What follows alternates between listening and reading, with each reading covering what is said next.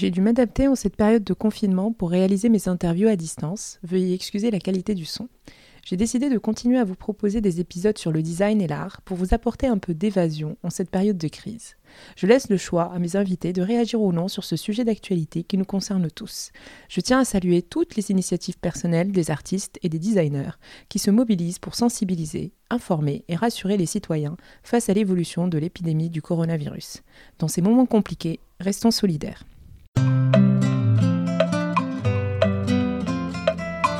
Bonjour à tous, je suis Reha Bouhlis et vous écoutez Designer Marocain, un podcast dans lequel je discute avec des artistes, architectes, artisans et designers, tous ceux qui participent à la renommée du design marocain. Avec mes invités, on parle de leur parcours, de leurs sources d'inspiration, de leurs projets, tout en décryptant ensemble la situation du design au Maroc.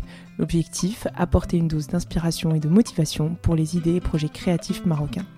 Pensez à vous abonner sur SoundCloud ou Apple Podcast pour ne pas louper un épisode et n'hésitez pas à me suivre sur Instagram où je suis le plus active, designer marocain au pluriel.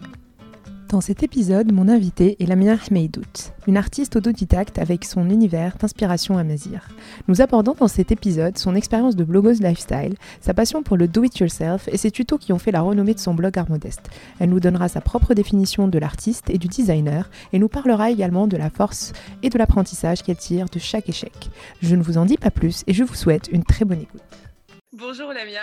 Bonjour Riab. Pour commencer cette interview, j'aime bien poser une petite question, parce que c'est toujours marrant de voir un peu euh, qu'est-ce qu'on voulait faire, qu'est-ce qu'on rêvait de faire quand on était enfant. Donc, qu'est-ce que tu rêvais de faire quand tu étais petite? Quand j'étais petite, je voulais, je voulais faire tellement de choses. Mais en tout cas, ce que je sais et ce dont je me souviens jusqu'à présent, c'est que quand j'étais petite, j'adorais dessiner. Je, je, restais des heures et des heures à dessiner et des fois juste à gribouiller, à faire genre euh, une grande personne qui en train d'écrire, alors que euh, j'étais là, je me posais devant la télé, je, prenais mon petit carnet, mon petit stylo et je faisais la sérieuse en train d'écrire. En fait, je, savais que je voulais faire un truc sérieux qui, faisait partie du monde des grandes personnes, mais je ne savais pas ce que c'était réellement. et en même temps, j'adorais dessiner. Donc, c'était un peu ambigu dans ma tête quand j'étais vraiment très petite. Et... Alors, raconte-nous un peu ta, ton parcours. Comment t'en arrivé, euh, es arrivé jusque-là aujourd'hui? Moi, j'ai fait un parcours scientifique, sciences expérimentales à ce moment-là. C'est ce qu'il y avait. Il y avait sciences expérimentales, lettres. Euh, il n'y avait pas autant de choix qu'il y a maintenant. Moi, j'ai eu mon bac en 2007. Oui. Euh, donc, j'ai fait un bac scientifique parce que si on n'avait pas un bac scientifique, scientifique, euh, on se privait d'avoir un travail futur. C'était ça la logique à ce moment-là. et le fait de faire des études littéraires, ça limitait beaucoup par rapport au métier. Donc, euh, donc c'était, c'était un parcours qui ouvrait des portes sur, euh, sur beaucoup de choses, mais sur l'inconnu. Donc, c'était ça. J'ai fait un bac, un bac scientifique. J'étais pas très, très forte en maths jusqu'à ce que j'ai eu. En fait, j'étais pas du tout forte en maths j'adorais tout ce qui était lié au français et tout ce qui était lié euh, euh, aux sciences naturelles parce que je pouvais dessiner durant nos séances de sciences naturelles. Donc, euh, on pouvait faire des croquis, du squelette, d'animaux et, j'adorais ça. J'attendais que qu'on nous demande de faire un petit dessin. Mais bon, c'était pas quelque chose que j'adorais vraiment. Et, et c'est vrai qu'à ce moment-là, je, je me sentais pas trop à ma place, quelle que soit la, la classe ou l'école où j'étais à ce moment-là. Donc, j'ai fait des études scientifiques, j'ai fait, j'ai fait un bac scientifique. Et après le bac, euh, j'ai fait la fac d'économie à Agadir, puisque moi j'habite à Agadir. Donc, euh, c'est vrai que le bac, c'était un peu un traumatisme quand on a eu nos, nos, résultats et tout ça. Parce que, en fait, moi, j'ai, j'ai passé mon année du bac dans une école où il y avait plein de de gens super euh, intelligents et, auxquels on allait, euh, euh, on promettait des carrières de fou dans des écoles de fou. Donc, on s'est tous inscrits dans, on, s'est tous préinscrits dans des écoles de fou et tout. Et après, quand j'ai eu mon bac, je me suis dit, ah, en fait, non, je pourrais pas faire toutes ces écoles. c'est dommage. La, moyenne n'était pas aussi bonne. La moyenne, la moyenne n'était pas aussi bonne, mais c'est vrai que c'est vrai voilà, l'orientation aussi joue, joue, un rôle super important dans, les notes, malheureusement. Donc, euh, comme moi, j'étais à Gadir, je, je ne savais pas ce que j'allais faire. Et après concertation avec mes parents, ils m'ont dit Bon, écoute, il y a la fac d'économie qui vient d'ouvrir à Agadir, donc peut-être que tu devrais y penser. tu vois?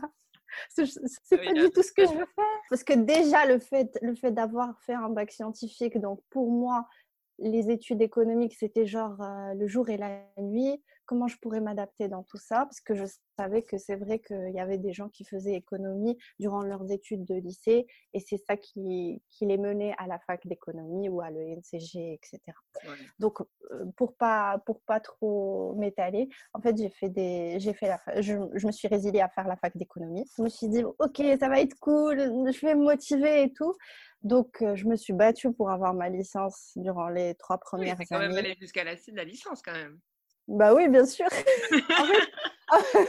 en, fait, dans tout ce que je fais, je me bats jusqu'au bout, même si c'est pas un truc qui me plaît. Et je l'ai eu en trois ans. Franchement, à la fac, c'est on se retrouve euh, livré à soi-même. Il n'y a plus de règles. Il y a, il y a des profs et tout, mais on est confronté à soi-même et ça nous apprend beaucoup de choses. Donc, j'ai eu ma licence et à ce moment-là, moi, je voulais vraiment me diriger vers, euh, vers le marketing. En fait, le master qui était lié au marketing euh, dans notre fac, c'était terminé. Et donc, en fait, je me suis dirigée vers une école, une université privée qu'on a ici à Gadir, qui s'appelle ISIAM. Donc, euh, j'ai fait un master en marketing là-bas, à ISIAM. Donc, pour la première année, c'était une année de base en marketing. Ça m'a pas mal plu, franchement. Et pour la deuxième année, on avait le choix de se spécialiser. Donc, euh, j'ai choisi de me spécialiser dans le marketing de l'innovation. D'accord. vraiment, moi, je cherchais par tous les moyens de, de créer et de faire des choses. Donc, déjà, j'ai pris, pris la direction du marketing pour pouvoir euh, être un peu plus dans le côté créatif. En fait, je me suis dirigée petit à petit dans ce que je voulais faire. Donc, euh, durant, durant la deuxième année, je me suis spécialisée en marketing de l'innovation et c'était un master qui est fait par l'Université de Lorraine à Metz. Donc, les profs venaient nous faire les cours, donc euh, on n'avait pas besoin de nous déplacer. C'était un master vraiment très, très sympa que franchement, j'ai adoré et je me suis, je me suis redécouvert durant cette année-là. Donc, je me suis donné à fond, à fond, à fond, à fond. et, euh, et, je me suis éclatée dans mon projet de fin d'études et je suis très contente finalement d'avoir fait ce master-là.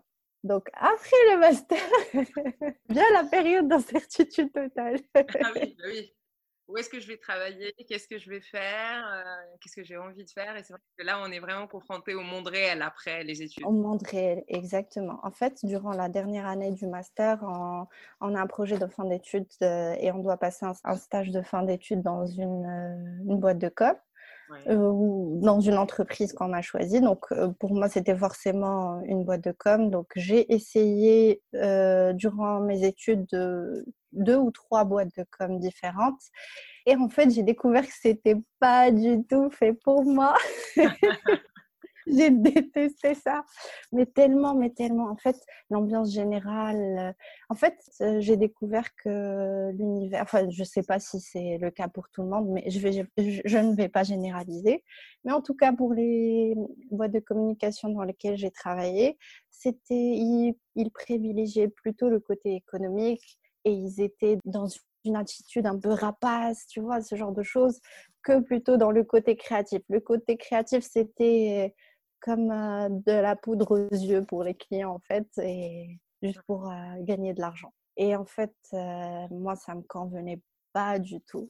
Et surtout qu'à ce moment-là, j'étais, j'étais pas mal. En fait, je sentais que j'étais encore fragile, que je pouvais pas encore supporter supporter tout ça. J'étais pas, j'étais pas assez euh, armée pour supporter tout ça. Donc euh, je me suis dit en fait non c'est pas possible je fais pas je vais pas faire ça c'est impossible. Donc en parallèle avec tout ça en parallèle avec tout ça quand moi je faisais encore mes études à, euh, à Isiam quand je faisais encore mon master j'avais j'avais créé un blog j'avais créé un tout premier blog à ce moment-là qui était très lié à la mode. C'était genre 2009, euh, Oui, c'était la, période des, des, blogueuses. Euh. des, fashion blogueuses, tu vois. Donc, c'était une période où je lisais beaucoup de blogs, où je suivais beaucoup de blogueuses américaines, françaises, et mm, à travers tout le monde, tout, toute la planète, en fait. Et en fait, je savais toujours que je voulais faire quelque chose par moi-même. Et donc, j'ai fait ce premier blog qui s'appelait, qui, qui, avait mon nom. D'accord.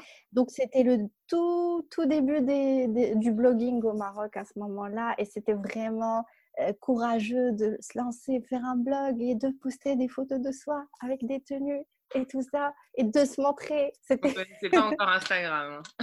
ah non, non, non, pas du tout. Juste le fait de me montrer sans visage, c'était un peu, c'était un exploit à ce moment-là, franchement.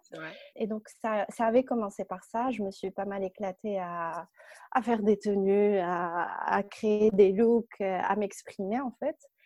Et puis, euh, et puis une, à, une deux années après, je me suis dit, euh, quand j'ai fini mes études, je me suis dit, je commençais à, me découvrir plus, à, découvrir ce que j'aimais et à redécouvrir ma passion pour le dessin, pour l'art, pour la création. Et je me suis dit, en fait, euh, c'était juste un moyen pour m'exprimer, mais c'est pas du tout ça que je veux faire. Donc, euh, donc j'ai supprimé totalement ce blog. J'ai disparu ah de la surface d'Internet. Et tu avais, avais, avais, une bonne communauté à l'époque en plus? Oui, ouais, c'était pas mal. Et en fait, euh, j'étais en contact avec toutes. Euh, toutes les influenceuses que maintenant tu vois, toutes les influenceuses marocaines qui sont maintenant connues euh, avaient tout juste des blogs à ce moment-là. Donc, je ah. les connais toutes.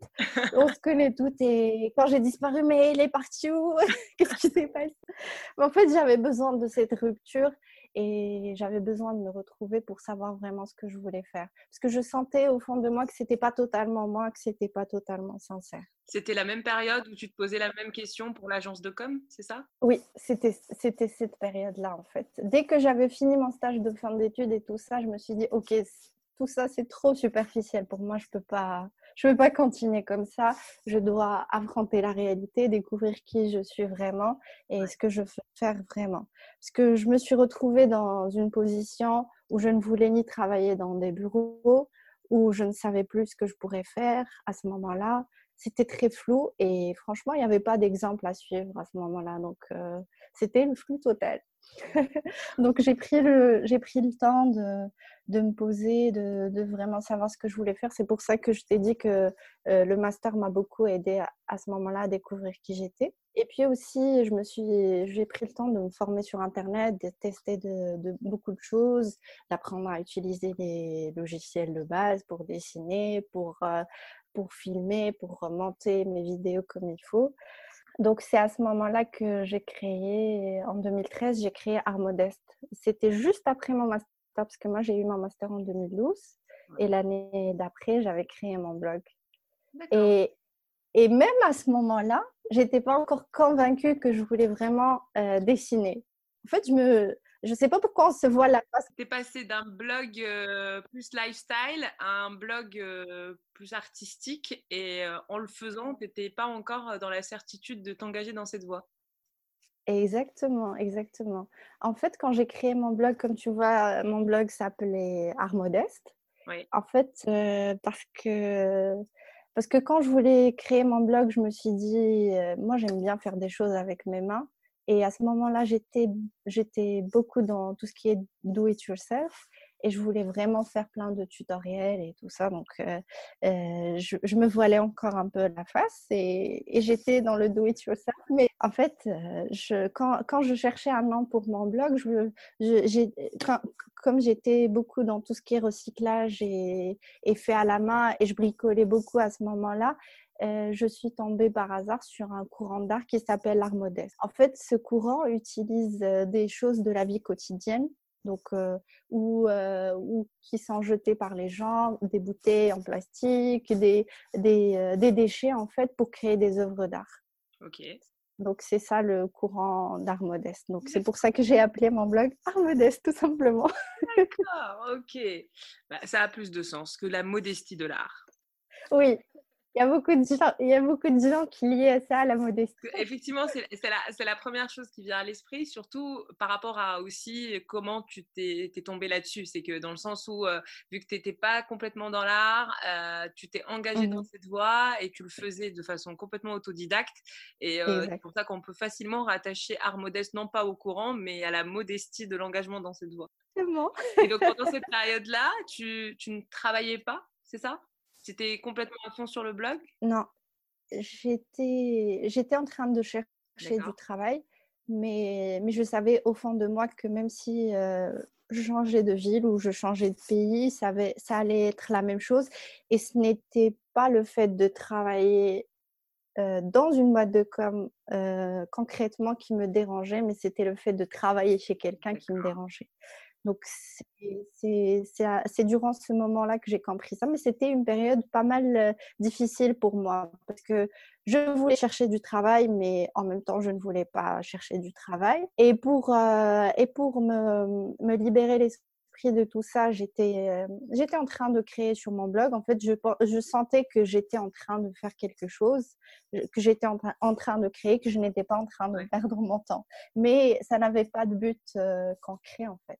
Donc, euh, j'ai commencé par tout ce qui est do it yourself. Donc, si tu regardes sur mon site web et sur le blog, il y a beaucoup d'articles de do it yourself au début de mon blog. Et ça m'a beaucoup appris. Beaucoup, en fait, ça m'a appris beaucoup de choses. Moi, je regrette rien du tout de tout ce que j'ai appris de toute ma vie parce que ça sert à un moment ou à un autre. Donc, euh, j'ai pas de regrets du tout. Donc, euh, après ça, je me suis dit, OK, euh, je vais commencer à. J'ai commencé, commencé à dessiner. J'ai repris le dessin et en fait, j'avais pris un peu mon courage à deux mains. Je me suis dit, OK, c'est vrai que je me sens pas légitime, mais je vais quand même publier mes dessins. Au pire, euh, c'est mon blog. Euh, les gens, les gens s'ils ne veulent pas voir ça, ou personne ne, viendra me critiquer sur mon blog. C'est, c'est mon espace de liberté. voilà, donc, euh, donc j'ai commencé à publier mes dessins. je dessinais petit à petit, je publiais, je prenais un peu plus d'assurance, je prenais un peu plus d'expérience et je m'habituais plus au dessin en fait, je revenais à ce que j'étais quand j'étais petite. Donc, euh, je revenais à mes 6 ans, 7 ans, 5 ans où j'étais totalement libre de mes faits et gestes. Je sais pas pourquoi on a, on a hâte de grandir alors qu'en fait, euh, c'est une très bonne période de la vie. Moi, quand j'avais, quand j'avais eu mon bac, c'était la période où je sentais que je, que je devais grandir le plus.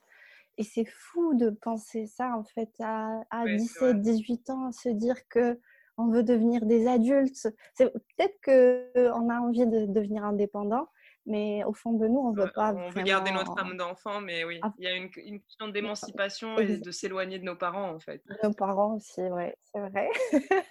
Donc, j'ai continué dans mon petit délire de, de, de, poster mes dessins, de continuer mes do-it-yourself ici et là. C'est pas mal studieux sur mon blog, je publiais beaucoup. Et puis, je postais beaucoup sur tout ce qui est, euh, tout ce qui est forum qui était lié au dessin ou lié au, do-it-yourself. En fait, c'était une, une petite niche. Et même quand je postais et que, et que des gens marocains voyaient mon blog et tout ça, personne ne savait qui j'étais. J'étais totalement inconnue et j'adorais ça parce que personne ne savait qui j'étais.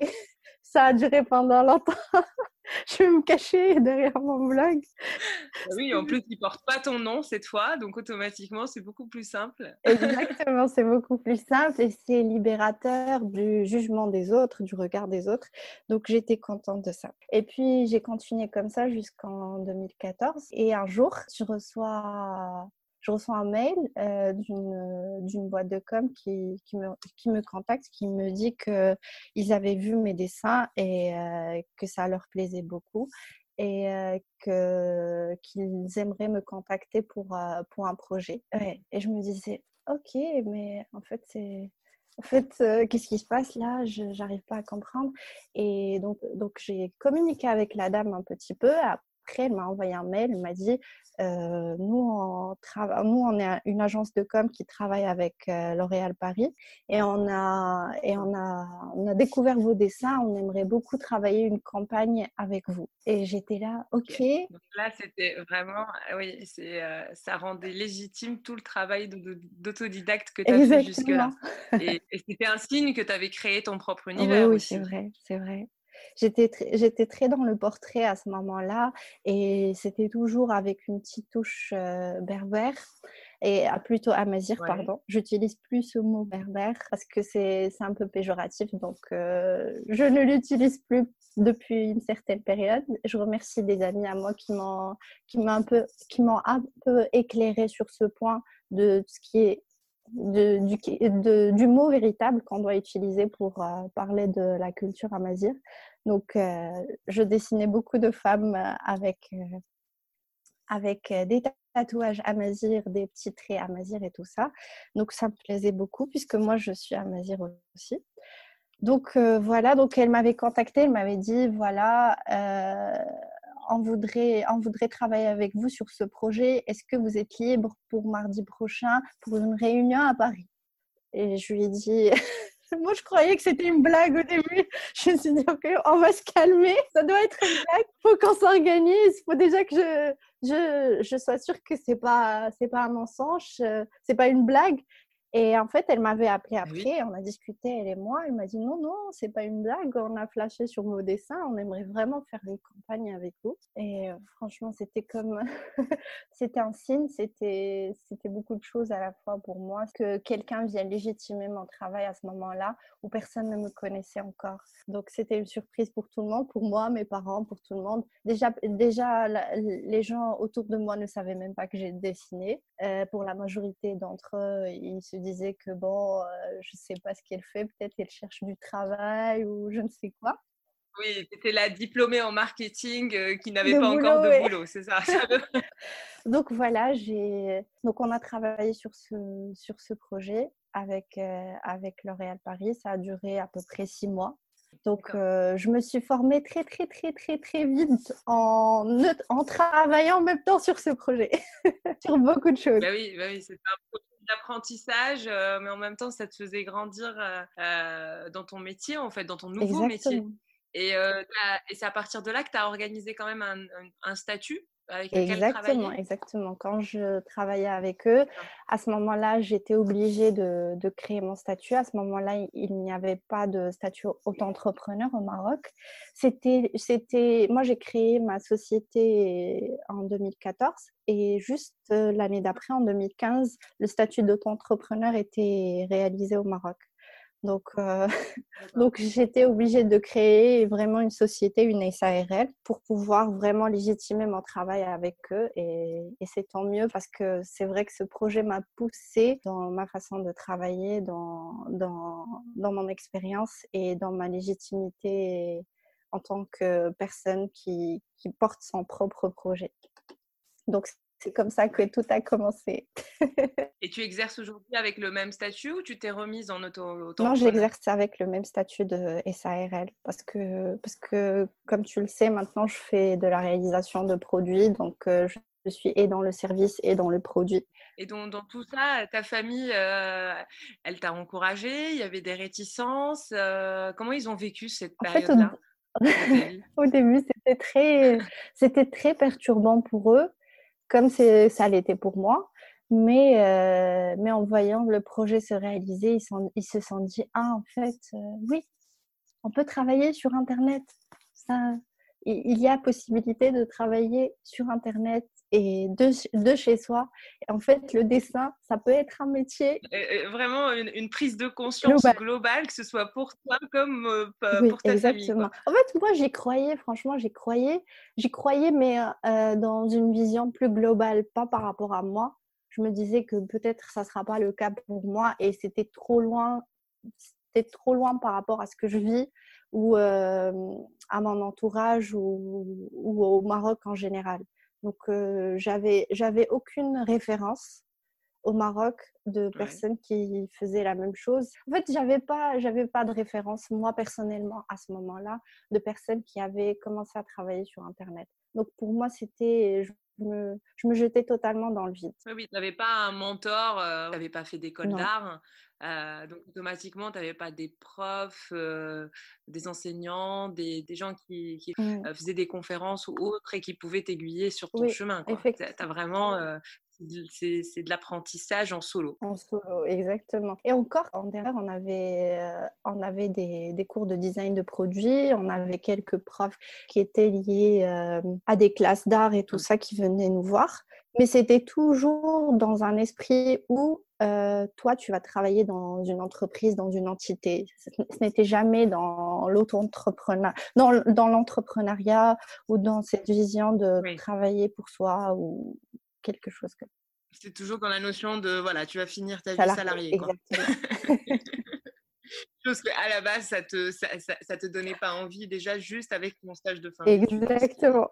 C'est bien déjà de le réaliser tôt. Hein. Oui, c'était bien. C'était pas l'expérience la plus plaisante, mais bon, mais bon, ça m'a pris beaucoup de choses. Et aujourd'hui, tu te qualifierais de quoi? D'artiste, d'illustratrice, de designer, de, de, de, parce que, de designer graphiste euh, Quel nom tu t'attribuerais aujourd'hui? Je me suis toujours posé beaucoup de questions par rapport à ça. Est-ce que je suis une artiste? Est-ce que je suis une designer? Est-ce que je suis une graphiste? Qu'est-ce que je suis réellement? En fait, moi, je, me qualifierais en tant qu'artiste maintenant, parce que j'ai eu beaucoup de mal euh, avant à me qualifier de la sorte. Je me qualifiais de, graphiste ou là maintenant j'appelle ça artiste graphique pour pas rester lié euh, à tout ce qui est euh, technique à tout ce qui est logiciel, tout ce qui est technique. En fait, parce que généralement, moi, je me qualifie maintenant en tant qu'artiste pour englober le tout, parce que je crée, je crée principalement pour moi. Et tout ce que je fais, toutes mes collections, tout, tout l'art que je fais, je le fais généralement pour moi. Et c'est vrai que, que je, je, travaille sur les projets de, de plein de gens, euh, pour euh, trouver des solutions pour, euh, pour leurs problèmes, pour, pour, pour leur créer des univers, pour leur créer des, des identités. Et est-ce que ça, c'est pas, c'est pas justement être designer? Oui, oui, c'est, ça, c'est, ça, c'est le fait d'être designer, mais je n'attends pas le fait d'avoir des clients pour pouvoir créer des univers ou trouver des solutions à des problèmes. Donc en fait, tu te définis d'abord en tant qu'artiste et à partir du moment où tu rentres dans une sorte de, gestion de mmh projet et d'être à l'écoute d'un client, là, tu, tu, tu, tu, tu, prends un poste de, designer au final. C'est ça, c'est-à-dire que c'est vraiment ton univers à toi. Et, euh, ce que tu es aujourd'hui, c'est d'abord une artiste avant d'être une designer. Et quelles sont tes sources d'inspiration en tant qu'artiste? En fait, déjà, moi, je m'inspire, je, je m'inspire énormément de la femme Amazir. C'est ma source première quand j'ai commencé à dessiner, c'était beaucoup, beaucoup, beaucoup, beaucoup de femmes. Et, euh, je m'inspire aussi de la culture euh, marocaine en général, de la culture qu'on a eue et qu'on a plutôt, euh, qu'on plutôt engendré et cumulé durant toute notre enfance jusqu'à l'âge adulte. Je m'intéresse beaucoup à ce côté, ce que, ce que j'ai vécu moi en tant qu'enfant marocain ça m'interpelle beaucoup et j'essaie toujours de, de, fouiner dans tout ça. Et quelles sont les étapes de création? Comment tu, tu, démarres un processus de création? C'est toujours, euh, c'est toujours avec un coup de cœur. Moi, je commence toujours avec un coup de cœur. C'est pour ça que j'ai toujours des, plein de petits carnets avec moi.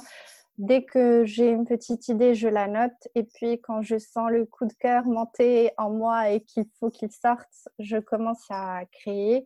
Donc, euh, c'est principalement principalement une idée sur euh, généralement un concept ou, juste un objet ou juste un souvenir d'enfance. Et à ce moment-là, j'essaie de, j'essaie de créer soit un personnage, soit une ambiance autour de ça. Donc, c'est, comme ça que je, travaille. Et dernièrement, je, j'essaie aussi d'explorer tout ce qui est univers de couleurs. Donc, j'essaie de, j'essaie de me faire des petits challenges, de me limiter à des palettes de couleurs, par exemple, comme j'ai fait dernièrement avec le calendrier que j'ai lancé. Je me suis limitée à une certaine palette de couleurs pour créer toute une série de dessins. Donc, euh, c'est, ça part plutôt d'une idée ou d'un coup de cœur. Et euh, comment tu gères euh, tes périodes de manque de créativité? Il faut, Moi, je pense qu'il ne faut pas avoir peur de ces périodes de non-créativité, de ces périodes de blocage, parce que notre esprit nous dit tout simplement qu'il est saturé et qu'il a besoin de repos. Parce que quand on travaille en tant qu'entrepreneur, on ne se donne pas du tout le repos qu'il faut. On se force toujours à travailler, à donner plus parce qu'on culpabilise, on se dit qu'on perd notre temps, que, que beaucoup de choses comme ça. Donc, dans ces périodes-là, j'essaye, j'essaye d'écouter mon corps et mon esprit et euh, déjà de les laisser se reposer et de les nourrir de nouvelles choses. Parce que, par exemple, quand on, quand on se nourrit de, du même plat chaque jour, on va en avoir marre, donc euh, on, aura envie de manger de nouvelles choses. Donc notre corps ne voudra plus manger la même chose. C'est la même chose pour notre esprit. Donc il faut, il faut sortir. Si, notre, euh, si, si on sent qu'on a ce besoin de sortir, de se nourrir de, de la nature ou euh, de tout ce qu'il y a autour, il ne faut pas hésiter. Et en écoutant son corps, il nous le rend, et notre esprit, il nous le rend beaucoup plus. Comment tu es arrivé au, design produit? Parce que tu as un e-shop sur ton blog, où tu vends des produits justement, est-ce que c'est toi, j'imagine que c'est toi qui fais, qui fait le design de ces produits et comment comment t'es arrivé à cette idée déjà de, de, passer d'artiste à designer produit et à le proposer sur ton sur ton Alors comme je t'ai dit tout à l'heure, je ne regrette pas d'avoir fait beaucoup de do it yourself sur mon blog parce que c'est c'est un peu le oui, c'est beaucoup lié à ça. En fait, je sens toujours un besoin de faire des choses avec mes mains et, le fait de matérialiser mes dessins à travers des produits euh, était un besoin très, euh, très présent durant toutes ces années. Donc, euh, donc le fait de, de bricoler, d'avoir d'avoir un peu ce, je ne sais pas comment appeler ça, peut-être euh, une orientation ou un don de, de, faire des choses avec ses mains. Donc c'est ça, c'est ça qui m'a poussé à, à, créer des produits et à faire des choses palpables. Parce que tout ce qui est palpable pour moi c'est très important aussi. Puisque maintenant, euh, moi généralement je dessine beaucoup sur ordinateur et j'ai besoin de cet équilibre à travers, euh, à travers des produits réels. Matérialiser le produit en fait, que tu enfin de matérialiser exactement, dessin, exactement. Exactement. Ça avait commencé par. Euh, euh, quand j'ai commencé mon e-shop, j'avais commencé par tout ce qui est papeterie à ce moment-là. Euh, et puis, je suis passée petit à petit vers tout ce qui est t-shirt et tote bag. Et, et en 2000. moi, j'ai créé mon e-shop en 2017. Et en 2018, je me suis lancée dans la poterie. Et c'est là que j'ai commencé à créer des, des, des collections des petites collections de, de vases. De... En fait, c'est mes personnages qui deviennent des, des petits personnages réels dans la vie réelle. je matérialise mes petits personnages. Voilà, c'est ça. Tu, tu, tu les, tu les rends vivants à travers les produits. Exactement. Aujourd'hui, est-ce que tu as, as, une clientèle autant marocaine qu'étrangère, que ce soit pour la partie artistique comme pour la partie euh, design Oui, oui effectivement. Euh, c'est autant des Marocains que des étrangers. Franchement, c'est à peu près pareil. Et des fois, des fois, ça dépend en fait pour, euh, pour, euh, pour les produits, pour tout ce qui est poterie et tout ça. Franchement, moi, au début, je croyais que ça allait être, euh, ça allait plaire plus à, des, à une clientèle étrangère. Mais franchement, j'ai autant de clientes et de clients étranger que marocain. Et comment tu, tu penses avoir euh, un peu euh, créé ta notoriété au final? Je pense que le blog y a été pour beaucoup, en plus tu l'as démarré tôt. C'était au moment où les algorithmes étaient moins durs. Ouais. C'est vrai. Il y avait, en fait, il n'y avait pas beaucoup de présence à ce moment-là. C'était, euh, il n'y avait pas autant de, parce que le fait de créer un blog, il, faut, il faut prendre le temps d'écrire, de prendre de belles photos, de, de faire du bon contenu. Euh, et aussi sur YouTube de faire de bonnes vidéos. Et après l'apparition d'Instagram, tout, tout s'est transformé totalement en fait. Encore euh, au début, quand euh, il y avait juste les gens les gens continuaient à, poster sur leur blog. Ils, avaient, ils voulaient encore conserver leur blog et continuer à poster dessus et, partager sur Facebook et tout ça. Mais après l'apparition d'Instagram, tout a totalement tout s'est totalement transformé. Les blogs sont, sont, passés au deuxième plan et tout est devenu beaucoup, beaucoup plus rapide et je pense beaucoup plus facile pour les gens parce qu'ils n'avaient plus besoin d'écrire. et de poster de magnifiques photos prises avec un appareil et tout ça. Mais je pense qu'effectivement, ta, ta, présence déjà sur, euh, sur le mmh digital très tôt, euh, c'est quelque chose qui a effectivement participé à, à, ta, à ta, notoriété oui, aujourd'hui. C'est vrai, c'est vrai. Et, et en fait, euh, quand j'ai créé Armodest, je me disais, ouais, c'est bon, c'est trop tard, il y a trop de blogs maintenant et tout ça. Il y a trop de gens. Qu'est-ce qu'on dirait aujourd'hui? C'est fou. Mais oui, je peux comprendre que maintenant, on ait l'impression que le fait d'avoir un blog depuis 2013 euh, ou quoi, ça fait, ça fait, ça fait maintenant 7 ans. ouais, c'est clair. C'est quand même, il y a, ça, fait quand même quelques années aujourd'hui. Et, c'est vrai que, et c'est vrai que je suis passée euh, du statut de blog à, au statut de site internet. Et, euh, et après, j'ai intégré mon e-shop. Et quand j'ai intégré mon e-shop euh, en, en, 2006, en 2000, 2016, euh, j'ai commencé à faire des ventes réelles sur le terrain. Donc, donc j'ai rajouté à tout cela le côté contact réel avec les gens. Tu as des collaborations avec des concept stores où tu proposes tes produits oui, ou pas Oui, effectivement. j'ai commencé mes ventes à la fabrique au Concept Store La Fabrique qui est à Casablanca. C'est là, c'est là où j'ai commencé mes premières ventes en 2016. Donc, ça fait maintenant quatre ans. À, La Fabrique, par exemple, euh, ils, ont un, ils ont un concept de pop-up souk qu'ils font euh, chaque trois mois. Donc, euh, c'était, c'était un bon exercice pour moi parce que je me poussais toujours à participer parce que j'étais dans cette, dans cette dans cette envie de créer des produits. Et donc, c'était, un bon catalyseur pour moi de, participer au pop-up parce que je me mettais dans une, euh, dans une certaine euh, ambiance de création. Et, j'essayais de créer de nouvelles choses pour expérimenter, pour pouvoir euh, expérimenter pleinement ma capacité de création de produits.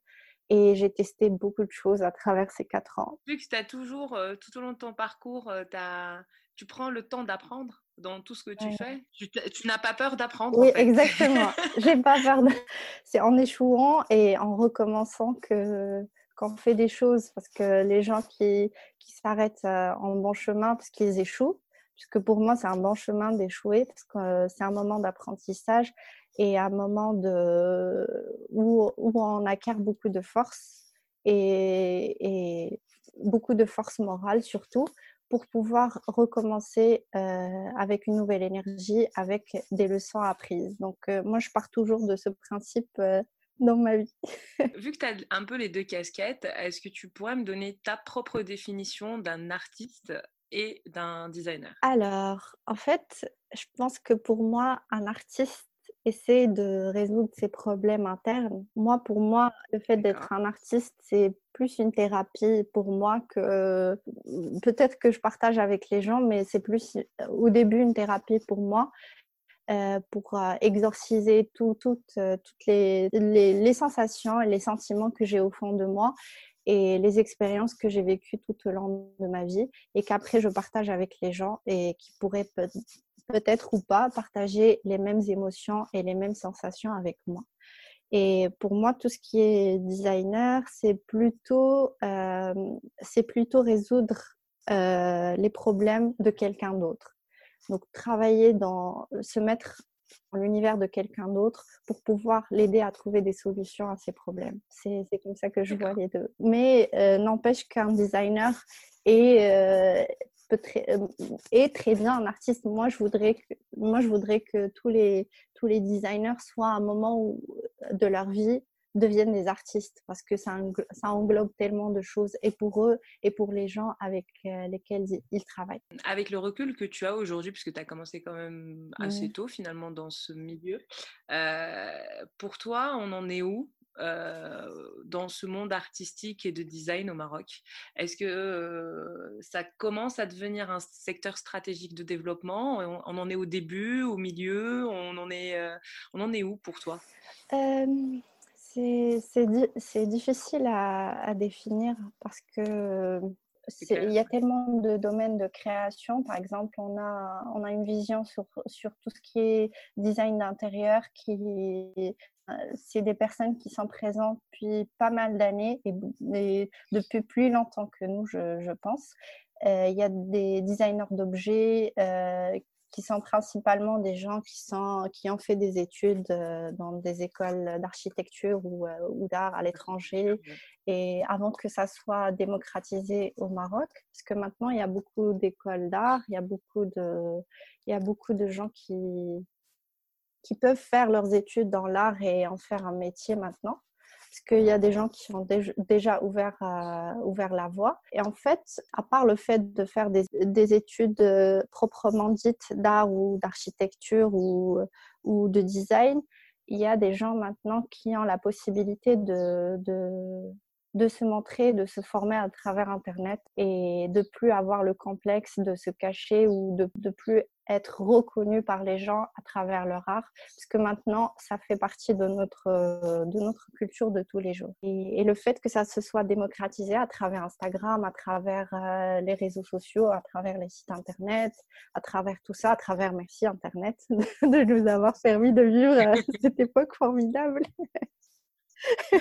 Clair, Donc, euh, ça a aussi ses avantages, il n'y a pas que des inconvénients par Internet. Effectivement, ça, ça, ça, a aussi ses avantages et ce que moi j'ai remarqué, c'est vrai que pendant des années, moi je, moi je reprochais beaucoup aux gens de rester dans un, dans, dans un truc très superficiel concernant l'art et dans un truc très euh, pictural, un peu, je sais pas, je le ressentais comme quelque chose de superficiel. Peut-être que c'est juste euh, ce que moi, le, sentiment que j'en ai. Mais ces dernières années, je sens que vraiment, il y a des, il y a des univers qui se créent. Euh, non seulement en ce que moi je fais, par exemple en création d'objets ou en illustration ou euh, en photographie ou même en musique, je vois vraiment des univers se créer parce que les gens prennent le temps de d'être sincères avec eux-mêmes parce qu'ils n'ont plus besoin de se cacher ou de faire des choses un peu commerciales ou des choses un peu comme ça. Donc, euh, je pense que ça avance dans le bon sens. Est-ce que tu as des projets d'avenir euh, dont tu veux en parler, par exemple, de profiter de ce podcast pour parler de tes projets? Alors, euh, déjà, déjà, mon site est toujours en développement. Donc, je, je, veux, je, voudrais vraiment mettre en place mon e-shop et comme il faut. C'est vrai que ces, ces, ces dernières années, j'essaie de, j'essaie de le mettre en place, mais ça évolue toujours parce que moi, je fais toujours des petites capsules, des petites collections.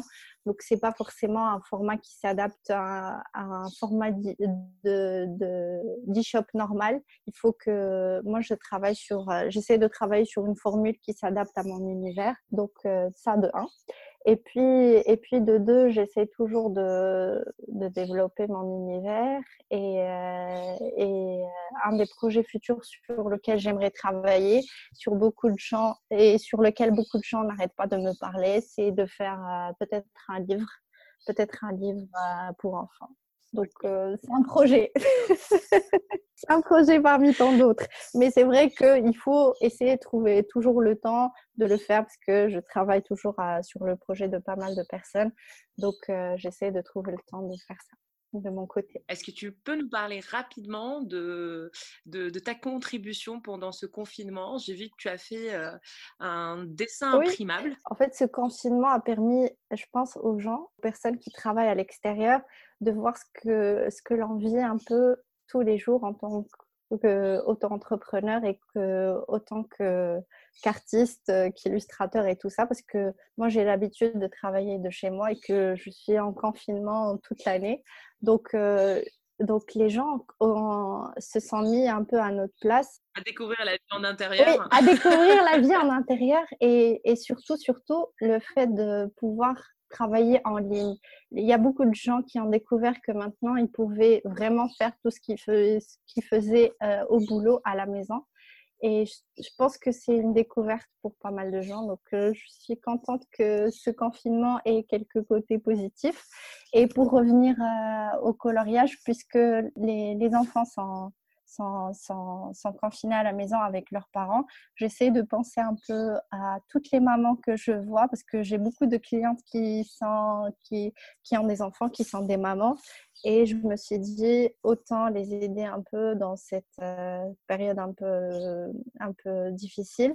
Donc, euh, pour, euh, pour leur proposer un petit coloriage qui pourra et et occuper les enfants durant cette période et aussi les faire, euh, leur faire découvrir un peu la culture euh, marocaine, toujours avec, avec les petits produits du Maroc, le tagine.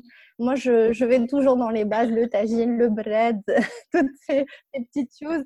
Mais j'aimerais que, que les enfants aient cet amour des objets marocains, de la culture marocaine, qu'ils soient fiers de, de notre culture. En fait. Et euh, du coup, où est-ce qu'on peut te suivre? Donc, tu as, oui, ton site, artmodeste.ma Emma. exactement. Et sur Instagram. Et qui, qui est Exactement, Art Modeste. Et pour tous les gens qui veulent voir mes projets euh, sur lesquels j'ai travaillé, donc n'hésitez pas à me suivre sur Instagram.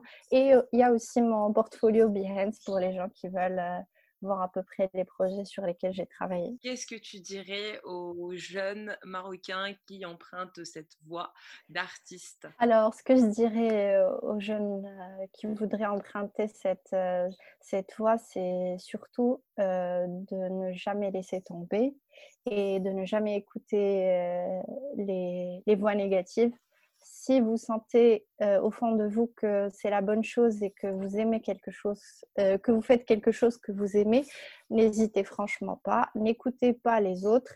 Et si vous échouez, ce n'est pas un échec total, vous pouvez toujours vous relever. Il y a toujours du positif dans le négatif. Et franchement, n'abandonnez pas vos passions, n'abandonnez pas euh, ce pourquoi vous, en fait, vous, vous étincelez chaque jour et vous êtes heureux chaque jour. Donc, l'essentiel pour, vous, pour nous tous, c'est d'être heureux, c'est de trouver notre voie. Donc, n'abandonnez pas votre voie. Bah, merci beaucoup, Lamia. Et puis, euh, passe une très bonne journée et un bon confinement créatif. merci, c'est gentil. merci d'avoir suivi cette interview jusqu'au bout avec Lamia. Vous retrouverez toutes les notes de cet échange avec les références dans la description de l'épisode. Si le podcast vous plaît, n'hésitez pas à le noter sur votre plateforme d'écoute. C'est ce qui m'aide à bien référencer le podcast et à le faire connaître. Parlez-en à votre réseau. Si vous avez des personnes à me recommander, je suis à l'écoute et ça me fera énormément plaisir. Vous pouvez également échanger avec moi sur le compte Instagram designer marocain au pluriel. D'ici là, rendez-vous au prochain épisode.